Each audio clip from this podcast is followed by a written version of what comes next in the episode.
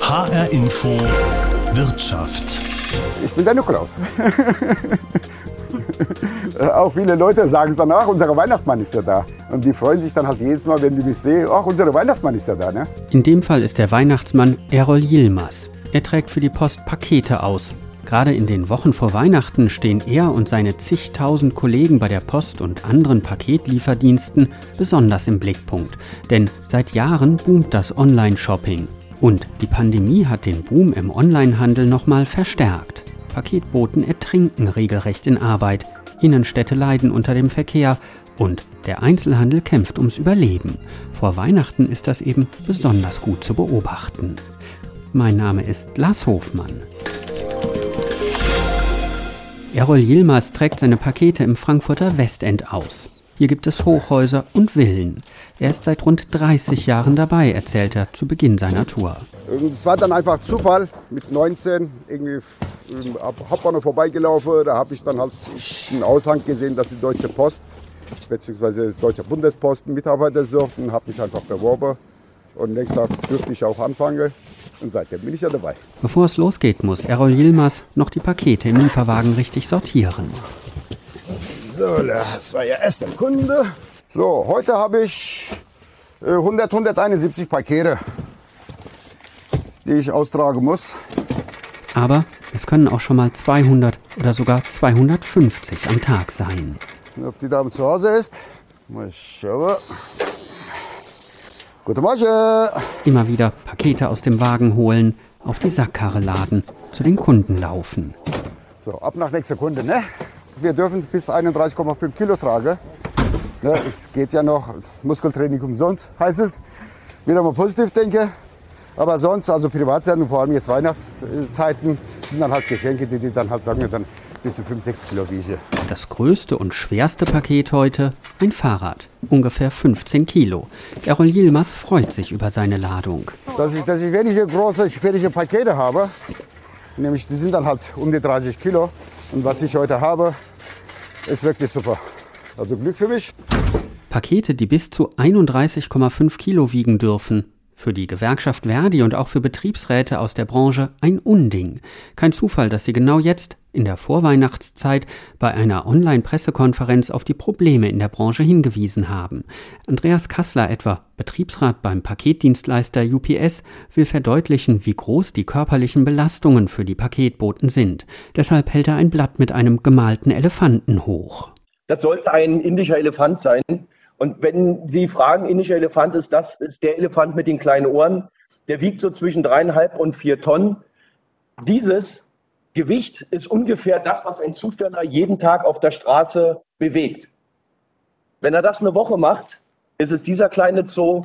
Und wenn Sie das über das ganze Jahr sehen, haben Sie ungefähr eine Vorstellung, was draußen am Markt äh, täglich bewegt wird und wie hoch die Arbeitsbelastung ist. Betriebsrat Andreas Kassler, die Gewerkschaft Verdi und auch andere Betriebsräte aus der Branche fordern, das zulässige Höchstgewicht von Paketen auf 20 Kilo zu reduzieren. Paketbote Errol Yilmaz nimmt es sportlich. Schön. Ein bisschen Laufen ist angesagt, aber wie sagt man, solche Laufen ist gesund, ne? Trotzdem, zwischendurch steht ihm der Schweiß auf der Stirn, obwohl es nur wenige Grad über Null ist. Die gute Laune lässt er sich aber nicht verderben. Guten Morgen. Morgen. So, bitte schön, die Dame. Tschüss, schönen Tschüss, Tag. schönen Tag. Das ist ja schön. Er ist der Beste. Er ist der Beste, weil er immer freundlich ist und sich um alles kümmert und sorgt und so. Ganz toll. Was im Paket ist, wird nicht verraten. Das wird man zu Weihnachten rausfinden, ne? Da freue ich mich jetzt schon drauf. Bis es soweit ist, muss Errol Yilmaz aber noch viele Pakete ausliefern. Guten Morgen, Paketpost. Guten Morgen.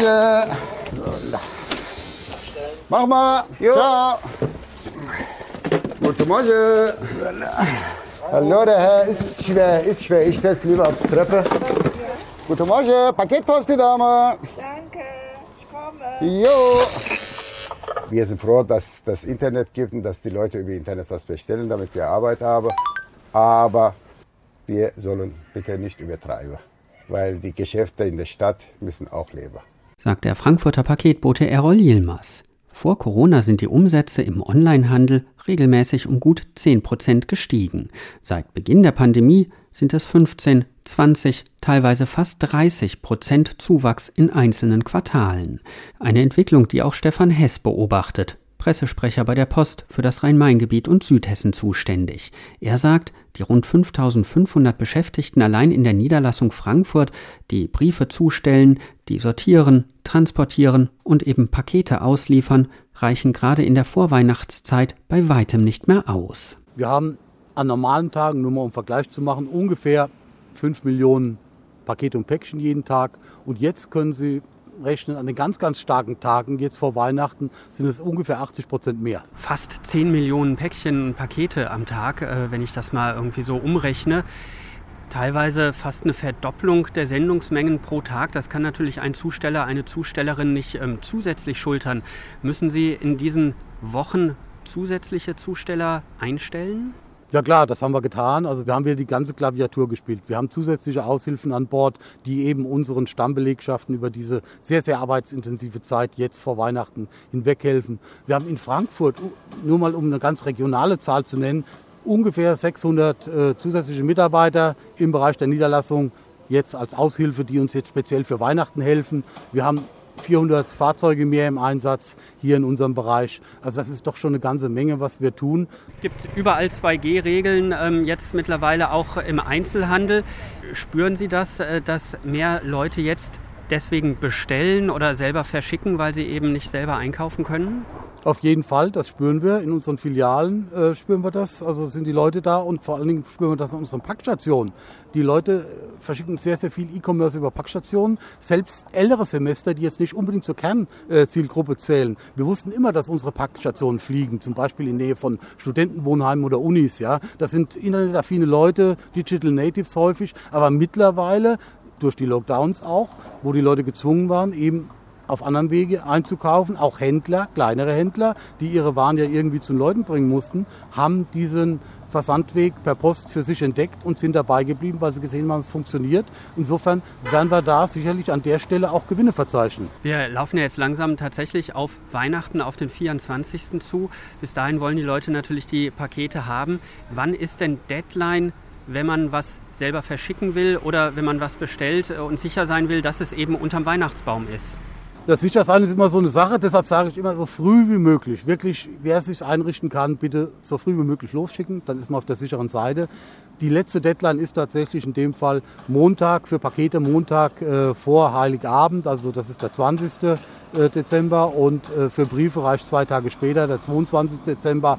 Aber wie gesagt, bitte je früher, desto besser. Unsere Zusteller werden es Ihnen danken. Für die Post, für UPS, DPD, Hermes, Amazon und wie sie alle heißen, ist der zunehmende Onlinehandel natürlich ein gutes Geschäft. Die Umsätze lagen 2019, also vor der Pandemie, bei über 73 Milliarden Euro. 2020 sind sie dann um fast 15 Prozent auf gut 83 Milliarden geklettert. Und in diesem Jahr liegen sie schon bei 87,5 Milliarden Euro, hat der Bundesverband für E-Commerce und Versandhandel ausgerechnet. Und das, obwohl das wichtige Weihnachtsgeschäft im Dezember noch gar nicht mit eingerechnet ist. Experten rechnen damit, dass der Onlinehandel nach der Pandemie nicht wirklich wieder schrumpfen wird. Im Gegenteil. Der Verband für E-Commerce und Versandhandel hat festgestellt, dass in der Pandemie auch zunehmend 60-Jährige und Ältere online eingekauft haben und dass sie das auch nach Ende der Lockdowns nicht aufgegeben hätten. Zu einem ähnlichen Ergebnis kommt Christian Schulze. Er ist Marketingprofessor an der Frankfurt School of Finance and Management und befasst sich schon lange mit Onlinehandel. Er hat in einer Studie das Online-Kaufverhalten in sechs Ländern während der Pandemie untersucht, unter anderem in Großbritannien, Australien, den Niederlanden und Deutschland. Ergebnis? Gerade während der Lockdowns sind die Umsätze der Online-Händler um bis zu 60 Prozent nach oben gesprungen. Aber besonders auffällig, vor allem Menschen über 65 hätten ihr Verhalten verändert. Und zwar dauerhaft. Ja, das hat sich tatsächlich verändert. Das Einkaufsverhalten der Senioren der Generation 65 plus hat sich viel stärker ähm, durch die Lockdowns verändert als das Einkaufsverhalten der Generation 18 bis 64. Grundsätzlich kann man erstmal festhalten, dass beide Gruppen deutlich mehr online eingekauft haben während der Lockdowns. Die spannende Frage ist aber eigentlich, was ist danach passiert? Also nachdem die Lockdowns wieder vorbei sind, sind die Leute dann wieder zurück in den Präsenzhandel gegangen oder sind sie bei ihrem hohen Online-Shopping geblieben? Und da sieht man einen Unterschied Die Senioren sind tatsächlich nachhaltig bei diesem riesigen Online-Shopping-Wachstum, also ein, mehr als eine Verdoppelung im Vergleich zu der äh, Zeit vor Corona geblieben, versus der Rest der Bevölkerung, der so ein Stück weit wieder zurück auch in den Präsenzhandel gegangen ist. Das heißt, da ist auch ein nachhaltiges Online-Wachstum. Es ist aber längst nicht so stark, äh, wie es bei den Senioren ist.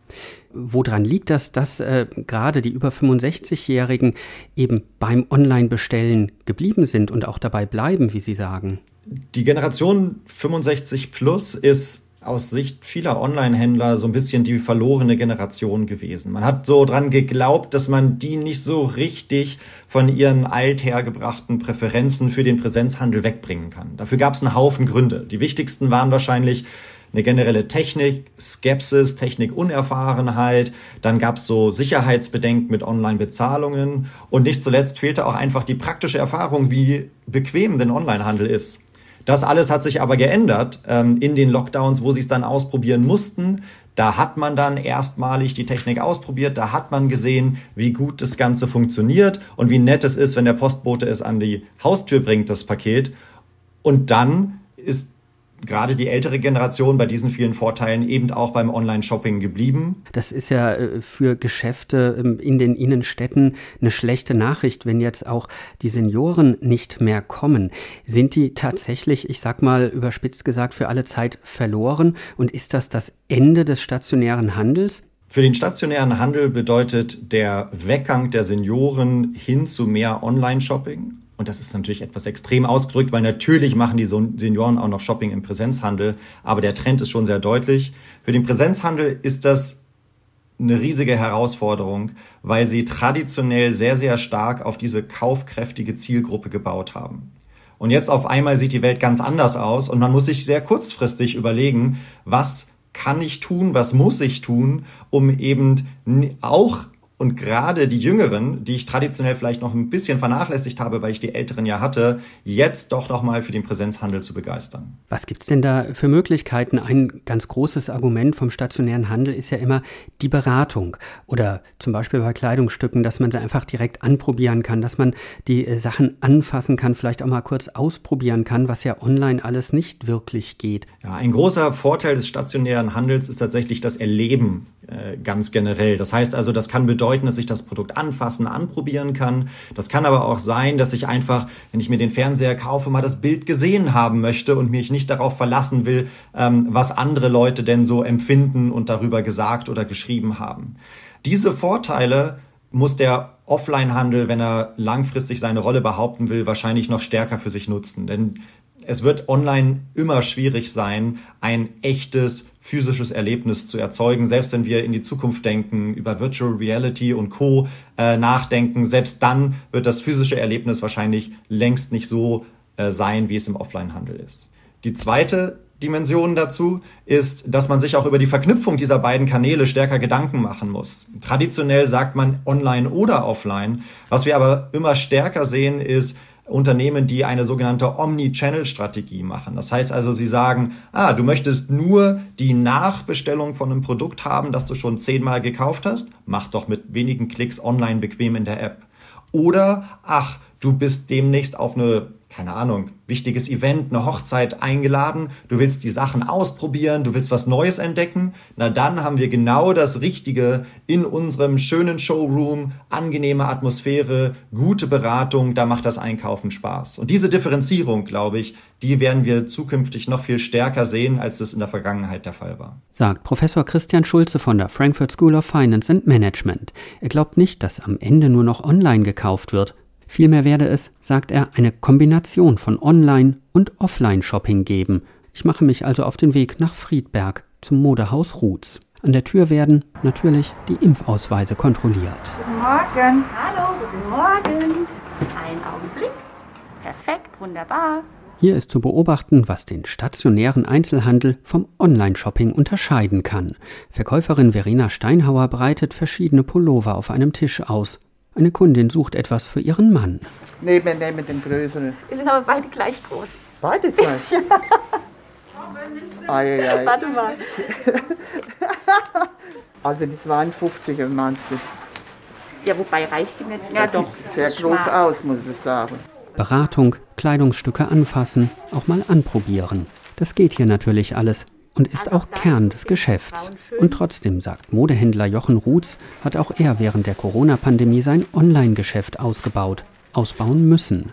Ich wollte von ihm wissen, ob er auch die Erfahrung gemacht hat, dass gerade Kunden, die älter als 65 sind, beim Online-Shopping geblieben sind. Also wir sind in der glücklichen Lage festzustellen, dass äh, bei einer normalen Geschäftsöffnung, wie wir es dann eben im Frühjahr jetzt nach dem Lockdown hatten, wirklich unsere Kunden wieder äh, in Scharen zu uns kamen und tatsächlich Nachholeffekte mitgenommen haben beim Einkaufen, also äh, sprichwörtlich stapelweise die Sachen rausgetragen haben. Nichtsdestotrotz will ich diese Studie nicht in, in Zweifel äh, ziehen. Ähm, das mag natürlich auch solche geben, ja, aber wir hatten wirklich die glückliche Situation, dass einfach viele danach gelächzt haben, vor Ort Menschen zu treffen und sich auch direkt beraten zu lassen. Trotzdem mussten Sie ja auch ähm, zunehmend ähm, auf Online umstellen. Wie hat das denn bei Ihnen funktioniert? Klappt das? Nee, das hat, ich sag mal, rein vom logistischen her sehr gut funktioniert. Wir hatten ja die Problematik im letzten Lockdown, einfach äh, vor der Wahl zu stehen, machen wir gar keinen Umsatz oder wirklich fast keinen Umsatz oder versuchen wir irgendwas über online zu machen. Da muss man sagen, dadurch, dass äh, unser Laden ganz gut durchdigitalisiert ist, ging das sehr schnell, das Aufschalten auf einer Plattform. Und die Umsätze waren dann auch sehr schnell da. Aber natürlich ist es ein komplett äh, neuer Prozess, der geschaffen werden musste, weil eben Ware ja, gesucht werden muss. Man kriegt ja letzten Endes zwar ein Bild, aber man muss dann immer gucken, wo hängt äh, die Ware im, im Laden. Dann muss gepackt werden, dann muss es an einen Logistiker übergeben werden, was nicht immer reibungslos funktioniert. Und dann kam letzten Endes die große Überraschung, aufgrund der dort geregelten Rückgaberechte kam im Darmbereich äh, rund 70 Prozent äh, der bestellten Ware zurück. Im Herrenbereich sind es vielleicht nur 50 Prozent. Aber natürlich sind es eben komplett neue Prozesse, das Raussuchen, das Verschicken. Und ich meine, klar, der Versand kostet uns Geld und die Retour kostet uns auch Geld. Und wenn ich bei teilweise Rückgabefristen mit 100 Tagen gut gehende Artikel mir hier aus dem Sortiment rausbuche, die ich jetzt stationär verkaufen könnte, dann ist es auch schwierig. Ne? Also auch das ist einfach nochmal eine Sache. Wir haben die längsten Rückgabefristen normalerweise bei uns im stationären Geschäft vor Weihnachten. Ne? Wer früh ist und vielleicht Ende November kommt und sagt, ich möchte es am 24. unter den Weihnachtsbaum legen, dem gestehen wir natürlich ein, dass er das auch danach wieder zurückbringen kann, wenn, wenn unerwarteterweise das Entsetzen des Beschenkten, der, der Beschenkten im Gesicht steht. Aber im Normalfall sind bei uns die Umtauschzeiten ja relativ schnell, weil es nimmt jemand was mit, sagt, ich probiere es vielleicht nochmal zu einem anderen Stück dazu und äh, ich sage mal, in der Regel nach drei, vier Tagen äh, ist die Erkenntnis da, ich brauche es dann doch nicht und bringe es zurück. Und das in einem sehr kleinen Maß eben. Wir haben normale Retourenquoten, die liegen bei drei Prozent. Also von 100 Teilen kommen drei zurück und eben im Online-Bereich sind es dann irgendwo zwischen 50 und 70 Prozent. Also von, von 100 Paketen kommen 50 oder 70 zurück. Das muss man einfach sehen, dass das natürlich ein immenser Aufwand ist, der noch zusätzlich on top kommt, äh, den wir sonst im normalen Geschäft gar nicht kennen. Das heißt, das ist auch mit vielen Retouren verbunden. Liegt das daran, dass man sich erstmal daran gewöhnen muss, auch als Kunde? Oder kann man das, ich sag mal, technisch vielleicht auch noch ein bisschen nachrüsten, dass man das online besser erkennt, welche Größe passt, welche Farbe tatsächlich auch gefällt? Naja, ich glaube, das sind äh, schon grundsätzlich einfach zwei Strömungen, die da äh, zusammenspielen. Das eine ist natürlich, dass man äh, technischerseits sicherlich noch lernen kann, ja, und da sind ja durchaus auch Online-Plattformen dran, dass die hinweisen, Achtung, dieses Teil fällt besonders groß aus, dieses Teil fällt besonders klein aus, ja. Und dass dann die Kundschaft am Bildschirm eben das auch lernen muss, wie beachte ich diese Hinweise. Das ist sicherlich ein Prozess, der am Laufen ist. Aber natürlich muss man einfach feststellen, dass es halt auch sehr bequem ist, äh, weil es ja auch vielleicht zunächst nichts mal kostet oder ich auch unproblematisch zurückschicken kann, dann bestelle ich mir eben zwei oder drei Größen auf einmal. Und mal ganz platt gesagt, ich muss ja jetzt da auch keinem Verkäufer, keiner Verkäuferin ins äh, Gesicht schauen, äh, wenn ich das am Bildschirm mache, sondern die Ware kommt anonym und die geht auch wieder anonym zurück. Und welcher Mensch dahinter steckt, ähm, das kriegt ja da gar keiner mit. Insofern ist das vielleicht auch nochmal eine leichtere Entscheidung zu sagen, ach komm, und jetzt nehme ich das nochmal mit und vielleicht gefällt mir die Farbe doch besser, die nehme ich auch nochmal mit und dann geht der ganze Spaß los. Das heißt, aus Nachhaltigkeitsgesichtspunkten müssen da vielleicht Kunden auch nochmal nachdenken, umdenken, wenn sie langfristig auch vielleicht mehr online bestellen wollen? Ja klar, es ist ja fast so ein bisschen ein, ein, Wettkampf der Nachhaltigkeit. Was ist denn nachhaltiger, wenn mir ein Postbote alles zu mir nach Hause bringt? Oder wenn ich loslaufe und auch wieder eine Fahrt auslöse in den Laden und vielleicht noch in den nächsten Laden. So. Und das ist ja eine ganz interessante Betrachtungsweise, weil das eben von so kleinen Faktoren abhängt. Das eine kann nachhaltiger sein, das andere kann nachhaltiger sein, aber klar ist, je mehr ich hin und her schicke und je mehr ich retourniere, umso weniger gewinnt eben diese Online-Variante im Bereich Nachhaltigkeit. Zumal eben mittlerweile Plattformen nicht mehr, ich sag mal, zentral oder massiv zentral gesteuert werden, äh, sondern es kann mir eben passieren, dass ich auf einer Plattform fünf Artikel bestelle und die kommen äh, von fünf verschiedenen Versendern. Und damit sind es eben dann fünfmal ein Verpacken, aufgeben und so weiter. Das heißt, da müssen alle wahrscheinlich noch lernen, sich vielleicht auch an die eigene Nase fassen und ein bisschen darauf achten, dass es ähm, eben auch nachhaltig passiert. Jetzt äh, haben Sie natürlich online ähm, den Anteil zwangsweise auch ausgebaut in Corona.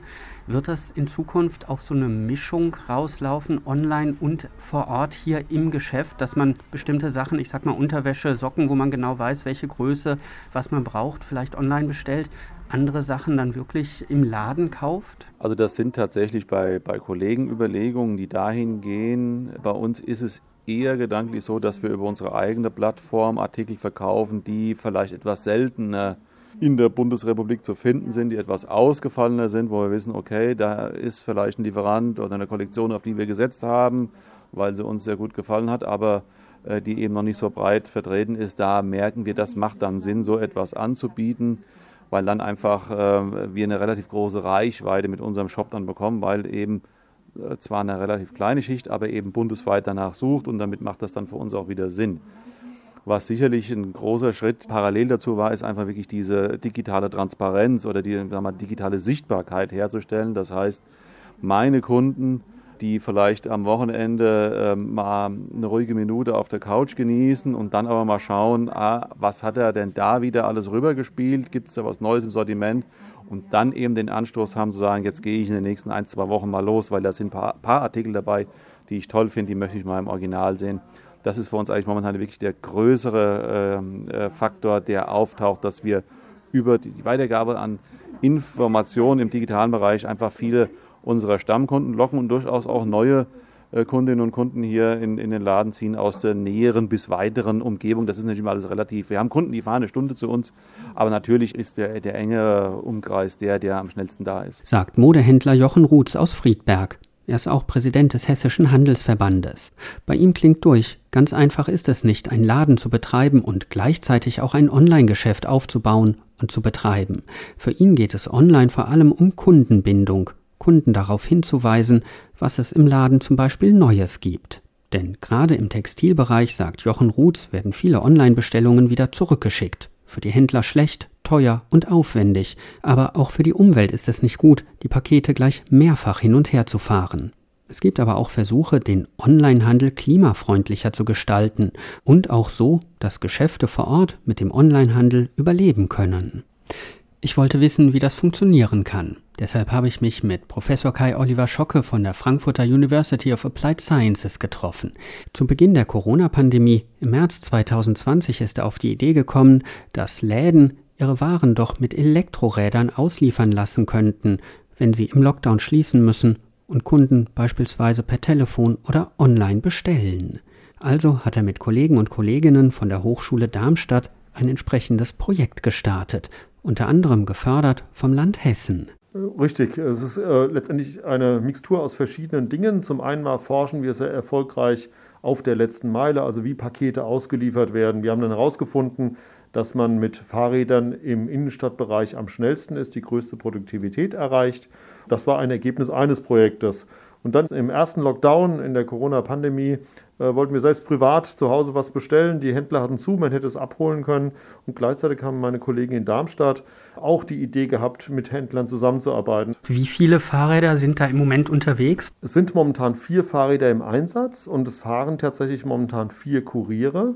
Die Fahrräder sind äh, klein. Ein kleines Fahrrad ist das größte Zweirad, was es gibt, von Riese und Müller, mit vorne einer äh, Ladeschale bis hin zu Fahrrädern, die 3,50 Meter lang sind, dreispurig und einen großen Container hinten drauf haben, den man wechseln kann. Wie weit ist das denn jetzt ähm, gediehen? Weil es gibt ja ähnliche Projekte, beispielsweise in Wiesbaden, die sind im Moment auf Eis gelegt, weil einfach nicht genug bestellt worden ist. Wie hat es bei Ihnen funktioniert? Wir haben in Darmstadt das große Glück, dass das Land Hessen, das Wirtschaftsministerium, uns fördert. Das heißt, wir mussten da nicht auf den Preis gucken, sondern wir haben das Ganze wissenschaftlich betrachtet. Wir haben beispielsweise die Frage beantwortet, welche Fahrradtypen in so einer Stadt wie Darmstadt, was aber auch übertragbar ist, äh, verwendet werden können.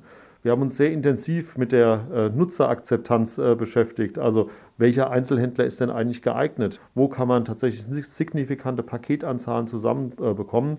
Und wir haben natürlich auch unsere Studenten dort beschäftigt, die auch gelernt haben, wie man so einen Logistikdienstleister aufbaut. Welche Händler ähm, bieten sich denn da besonders an? Weil das ist natürlich eine Frage, die treibt vom Textilhändler bis zum Elektrohändler natürlich alle um. Wie kriege ich bestellte Ware zum Kunden? Richtig, also das Ziel war, dass wir Einzelhändler aus Darmstadt nehmen, für die diesen Lieferservice aufgebaut äh, haben und äh, jetzt ja auch nutzen. Und von dort wird dann zu Einzelkunden nach Hause geliefert. Jetzt gibt es viele Kunden, die stehen im Laden, die wollen überhaupt nichts nach Hause geliefert bekommen, weil es schon da ist. Dann könnte man ja sagen, man bestellt online, aber die Einzelhändler haben keinen Internetshop. Das ist ein ganz, ganz großes Problem. Also man weiß gar nicht, was man bestellen könnte, welche Ware bei dem Einzelhändler in der Stadt verfügbar ist. Und, äh, sodass wir jetzt äh, verschiedene Zielgruppen identifiziert haben, mit denen wir auch weiterarbeiten wollen. Zum einen mal die Einzelhändler, das ist ein Weinhändler, das sind verschiedene Buchhandlungen, auch Apotheken vor allem. Das ist eine Kundengruppe, also Händler in der Stadt. Eine zweite große Kundengruppe sind tatsächlich die Stadtgesellschaften in Darmstadt, die unterschiedlichste Lieferbedarfe haben, spontane Lieferbedarfe, aber, aber auch gut planbare. So sammeln wir heute schon für den EAD ein Glasreste oder Glasflaschen von kleinen Restaurants. Das ist ein Service der, äh, des EAD. Und wir haben das jetzt übernommen. Also muss kein LKW mehr losfahren, sondern tatsächlich Lieferfahrräder. Sie haben ein Problem angesprochen, das Ausliefern. Also die Logistik ist natürlich das eine. Mhm. Was für viele Händler ähm, ein Problem ist, ist ja tatsächlich auch, wie kann ich online zeigen, was ich habe? Wie kann man dieses Bestellen auch organisieren? Ist das tatsächlich so schwierig? Müssen da auch Händler umdenken und mehr Aufwand betreiben? Definitiv. Also wir haben einzelne Händler, die sind tatsächlich sehr gut bestückt. Also die Buchhandlungen zum Beispiel sind in der Regel an das Shopsystem des Großhändlers angebunden. Da weiß man genau, was lieferbar ist. Deswegen sind viele unserer Einzelhändler Buchhändler. Andere haben es tatsächlich sehr schwer, so etwas aufzubauen. Also das kann ein Textilhändler sein, der hat es im Laden, aber präsentiert es im Internet nicht seinen Kunden und dann weiß man nicht, dass es da ist. Also das ist tatsächlich eine große Herausforderung. Eine äh, Lieferrad-Da-Kundin, die betreibt einen Selbstabfüllladen für Spiritosen, für Öle und sowas die hat sehr viel Aufwand dran gesetzt, das Ganze online anzubieten und davon profitieren jetzt die Kunden, die in Darmstadt sind, aber tatsächlich die Kunden im Internet, also in ganz Deutschland und der Welt. Wenn Sie das wissenschaftlich begutachten, gab es irgendwelche Besonderheiten, irgendwas, was Sie überrascht hat, ähm, Erkenntnisse, mit denen Sie nicht gerechnet hätten? Eine Erkenntnis äh, ist äh, hinsichtlich der Fahrradtypen, dass tatsächlich diese sehr großen Modelle, die haben ein Gesamtgewicht von 600 Kilo, sind aber weiterhin Fahrräder, dass äh, die Akkulaufzeit tatsächlich nicht so groß ist, wie es die Hersteller immer versprechen. Wir hatten gerade eben unser äh, tägliches äh, Jour fix mit unseren Studenten und die müssen Fahrten abbrechen, weil die Reichweite unterhalb von 30 Kilometern liegt. Ja, also sie sind so schwer, die brauchen so viel Energie, dass die zwei Akkus, die wir dort haben, die viel größer sind als die normalen äh, Akkus der Fahrräder von normalen privaten Fahrrädern, die trotzdem nicht ausreichen. Das ist ein Punkt, der hat uns überrascht wissenschaftlich klar, aber jetzt auch für uns eine wichtige Erkenntnis ist, dass wir jetzt mit einer sehr kleinen Zahl von Paketen in Darmstadt nicht alles von ganz im Norden, also Wixhausen bis ganz im Süden, Eberstadt Süd, von einem Fahrer sinnvollerweise ausliefern lassen. Da lohnt es sich nicht, weil die Fahrzeit im Vergleich zu der Auslieferung viel, viel, viel zu großgewichtig ist. Deswegen streben wir an, immer mehr Pakete zu bekommen, um dann in Eberstadt und nach Heigen, Wixhausen, in den äh, Stadtteilen rund um die Innenstadt herum tatsächlich auch eigene Hubs nennen wir das, also kleine Lagerstätten haben und von dort aus dann die Fahrräder ausschwärmen lassen. Jetzt wird ja das Projekt vom Land gefördert. Diese Förderung läuft aus. Sie sagen, Sie haben das wissenschaftlich betrachtet. Aus wissenschaftlicher Sicht äh, lohnt sich die ganze Sache oder sagen Sie, es ist so aufwendig, das lohnt sich gar nicht, das ähm, weiter zu verfolgen. Nein, es lohnt sich auf jeden Fall. Deswegen äh, planen wir jetzt gerade die Ausgründung sozusagen. Wir wollen jetzt einen Verein gründen. Die Stadt Darmstadt mit verschiedenen Stadtgesellschaften unterstützt das. Die äh, großen Händler, Einzelhändler, die mit uns äh, die zwei Jahre jetzt verbracht haben, die unterstützen das auch. Wir wollen einen Verein gründen der zum einen mal gemeinnützig ist, das wäre das normale Geschäft für die Einzelhändler, aber sehr wohl auch kommerziell unterwegs wäre, sodass wir dann für Darmstadt auch den ersten richtigen kommerziellen Radlieferdienst haben, der aber von der Stadt getragen wird, von der Stadtgesellschaft. Und wir wünschen uns, dass noch viel, viel mehr äh, gewerbliche Kunden auf uns zukommen und diesen Radlieferdienst nutzen, weil letztendlich vermeiden wir Fahrzeuge mit Dieselantrieb auf der Straße und lassen aktuell unsere Studenten Erfahrung sammeln im Fahren von Fahrrädern und Planen von Aufträgen und so weiter. Und glauben Sie, dass das bei diesem Online-Boom, der ja jetzt seit längerem und vor allem in Corona zu beobachten ist, wirklich die Verkehre, die ähm, Umweltbelastung reduzieren kann? Äh, definitiv. Also was jetzt, äh, was wir in Darmstadt machen, machen ja die ganzen Paketdienstleister auch schon in großem Stil in ganz Deutschland.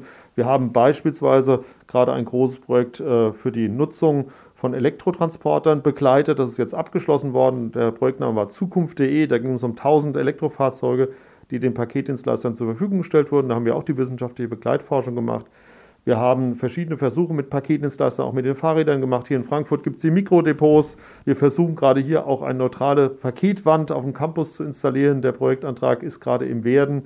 Und ich bin äh, ganz überzeugt, dass gerade Fahrräder in dem Mischgebiet nennen wir das. Also hier, wir sind ja gerade im Nordend in Frankfurt. Äh, diese Gründerzeitviertel gibt es überall. Da gibt es Gewerbe äh, und Wohnansiedlung gleichermaßen. Und dass dort tatsächlich mit Fahrrädern erheblich effizienter ausgeliefert werden kann. Diesen Nachweis haben wir auch in Darmstadt jetzt wieder erbracht. Sagt Professor Kai Oliver Schocke von der University of Applied Sciences in Frankfurt.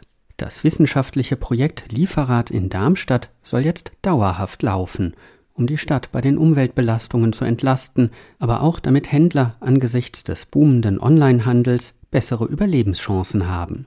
Die Arbeitsbedingungen in der Branche sind schon lange ein Thema. Das Problem, Paketdienstleister arbeiten immer wieder mit Subunternehmen, die Subunternehmen beschäftigen, die wiederum Subunternehmen beschäftigten, solange bis niemand mehr durchblickt und jeder die Verantwortung von sich wegschiebt.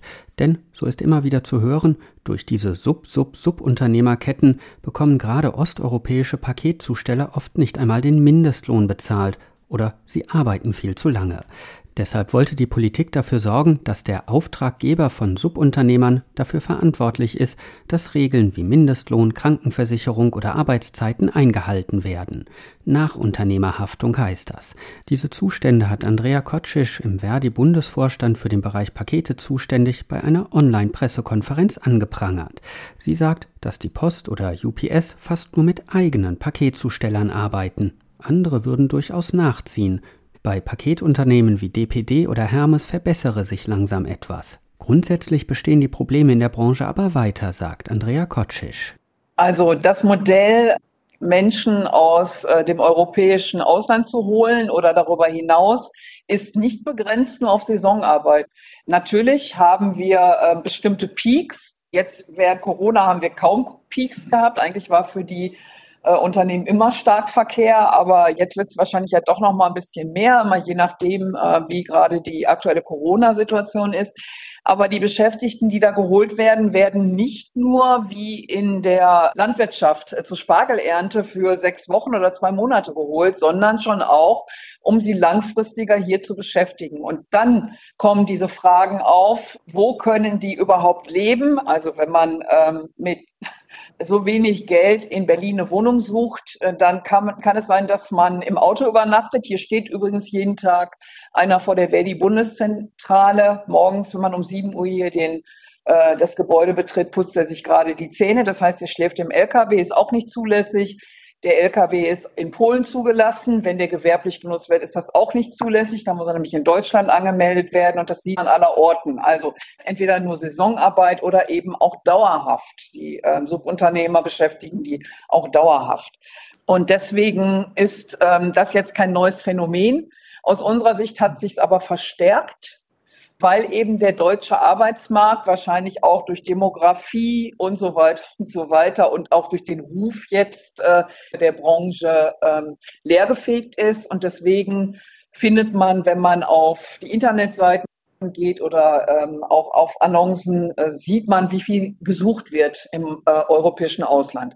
Das scheint sich auch zu verstärken und scheint nicht weniger zu werden. Durch den Online-Boom werden immer mehr Paketboten benötigt. Nach wie vor kommen sie oft eben aus Osteuropa und, so der Vorwurf der Gewerkschaft Verdi, oft würde eben der Mindestlohn unterlaufen. Speziell im Blick hat die Gewerkschaft Amazon. Der Online-Händler liefere zunehmend selber aus, beziehungsweise arbeite bei Logistik- und Liefertöchtern vielfach mit Solo-Selbstständigen oder in den Augen der Gewerkschaft mit Scheinselbstständigen zusammen. Amazon umgehe so etwa den Mindestlohn oder Arbeitszeitgesetze, sagt Andrea Kotschisch von Verdi trotz der Nachunternehmerhaftung. Deswegen haben wir jetzt den Fokus auf Amazon, weil Amazon sich ja in der Öffentlichkeit als ganz feines Unternehmen darstellt mit viel teurer Werbung, äh, aber am Ende auf der letzten Meile, vor allen Dingen im Bereich der Zustellung, aus unserer Sicht gerade die schlechtesten Arbeitsbedingungen hat. Die Nachunternehmerhaftung bezieht sich auf die ordentliche Abführung von Sozialversicherungsbeiträgen und die Einhaltung des gesetzlichen Mindestlohns. Wenn also Amazon oder auch ein anderer Paketdienstleister einen Subunternehmer beauftragt, haftet der Auftraggeber dafür, dass die Sozialversicherungspflicht ordentlich äh, eingehalten wird und dass der gesetzliche Mindestlohn gezahlt wird. Da das ja nicht für einen Solo-Selbstständigen gilt, der fällt ja weder unter den Mindestlohn noch unter die Sozialversicherungspflicht, sind diese Solo-Selbstständigen davon ausgenommen. In den Augen von Andrea Kotschisch nicht Solo-Selbstständige, sondern Scheinselbstständige. Das setze wiederum andere Paketdienstleister unter Druck, verschlechtere wiederum die Arbeitsbedingungen bei der Konkurrenz, sagt zum Beispiel der Gesamtbetriebsratsvorsitzende von FedEx in Deutschland, Hartmut Schul. Jeder sollte sich mal fragen, wenn um 17.30 Uhr oder 18 Uhr es klingelt und ein Zusteller vor der Tür steht und Ihnen ein Paket übergibt, wann hat der Arbeitstag eigentlich begonnen und wann endet der? Ich kenne Fälle bei uns im Unternehmen, dass um 6 Uhr Fahrer an der Bandanlage stehen und die Pakete abnehmen. Wenn er dann um 17.30 Uhr bei Ihnen schält, ist sein Arbeitstag aber auch noch nicht beendet. Er muss wahrscheinlich noch weitere Pakete zustellen. Wenn er Glück hat, ist bei Ihnen das letzte. Aber dann muss er noch in seine Station zurückfahren. Und dann ist sein Arbeitstag mit Heimfahrt wahrscheinlich erst um 19 Uhr oder noch später zu Ende. Das sind alles Dinge, die fußen aufgrund des Kostendrucks, der entsteht. Und der Kostendruck entsteht, weil andere Logistikunternehmen Dumpingpreise an ihre Fahrer zahlen, damit sie billig Pakete zustellen können. Arbeitnehmervertreter wünschen sich mehr und strengere Kontrollen in der Paketbranche und auch mehr Verständnis für die Paketboten. Der Paketboom gerade in der Weihnachtszeit lenkt den Blick also einmal mehr auf die Arbeitsbedingungen in Teilen der Branche. Eine Situation, die natürlich auch Stefan Hess von der Post bzw. DHL in Frankfurt kennt. Wir machen es mit eigenen Leuten, das kann ich ganz klar sagen. Wir haben im kleinen zweistelligen Bereich tatsächlich auch, wo wir mit Servicepartnern zusammenarbeiten. Aber wie wir die Sache sehen, sehen Sie unter anderem daran, dass wir sogar unsere Aushilfen tarifgebunden bezahlen. Und zwar nicht irgendwie, sondern mit den besten äh, Löhnen unserer Branche. Also wir setzen darauf, dass wir Leute vernünftig bezahlen, dass wir sie fair behandeln. Wir haben entgegen dem Trend jetzt von äh, Kurzarbeit und äh, haben wir während der Corona-Pandemie 8000 Menschen eingestellt, haben denen eine Perspektive gegeben und zwar nicht irgendwie, sondern wirklich sozialversicherungspflichtige Jobs, unbefristet, tarifgebunden. Daran sehen Sie, wie wir das Thema handeln. Insofern auch für uns äh, ist ja momentan diese Diskussion, wir verfolgen das ja sehr genau mit dem Mindestlohn. Also für uns wäre das überhaupt kein Problem, äh, sondern wir setzen auf eine faire Behandlung unserer Mitarbeiter, auf eine faire Bezahlung. Äh, das, wird, das werden sicherlich auch die Gewerkschaften so sehen. Zumindest haben weder Verdi noch der Betriebsrat widersprochen. Also zurück zum DHL-Paketboten Errol Yilmaz in Frankfurt. Er kennt natürlich die Paketboten all der Konkurrenten, die unterwegs sind. Für ihn kein Problem wenn man feste Bezirke hat, also feste Straßen, und sagt, da die Leute siehst du tagtäglich, tut man sich dann halt begrüßen. Macht dann halt auch mal, wenn ich, wenn ich zum Frau Müller Pakete habe ne, und, und, Kleinigkeiten haben sie in der Hand, äh, nehme ich einfach mit oder halt umgekehrt, wenn Päckchen ist natürlich, wenn äh, Unterschrift nicht, nicht verlangt wird. Ne, helfen uns auch gegenseitig, also ist gar kein Problem. Errol Yilmaz lässt sich von nichts unterkriegen. Die Wochen vor Weihnachten schaden zwar seiner guten Laune nicht, Sie schaffen ihn aber trotzdem. Ah, jetzt, äh, wenn wir abends heimkommen, natürlich sind wir dann halt müde, sind wir dann halt kaputt vom Privatleben. In der Weihnachtsverkehr haben wir dann halt fast nichts. Ich bin sogar Dutch-Spieler, ne, abends, also einmal unter der Woche gehen wir Dutch spielen und im Dezember in der Weihnachtsverkehr lasse ich einfach sein, dass ich, dass ich nicht äh, komplett fix und fertig bin. Aber morgen geht es dann wieder weiter. Und zwar bis zum 24. bis Weihnachten. So lange wird ausgeliefert. Und nach Weihnachten werden wohl wieder Unmengen an Geschenken zurückgeschickt. Der Paketkreislauf geht also weiter. Aber es gibt Möglichkeiten darauf zu achten, dass die Umwelt, dass die Innenstädte mit ihren Geschäften und auch die Paketboten nicht auf der Strecke bleiben. Ich habe in dieser Sendung gelernt, dass wir alle darauf achten müssen. Das ist oft anstrengend oder auch mühselig, kann sich aber lohnen. Für die Umwelt und für uns alle. Ein anderes Thema beim Bestellen im Internet ist natürlich die Sicherheit. Wenn Sie hierzu mehr erfahren wollen, zum Beispiel welche Fallstricke es beim Online-Bestellen gibt oder welche Gefahren Fake-Shops darstellen, dann empfehle ich Ihnen die Sendung HR Info Netzwelt von meinen Kollegen Udo Langenohl und Roman Warschauer, zu finden zum Beispiel in der ARD Audiothek. Mein Name ist Lars Hofmann.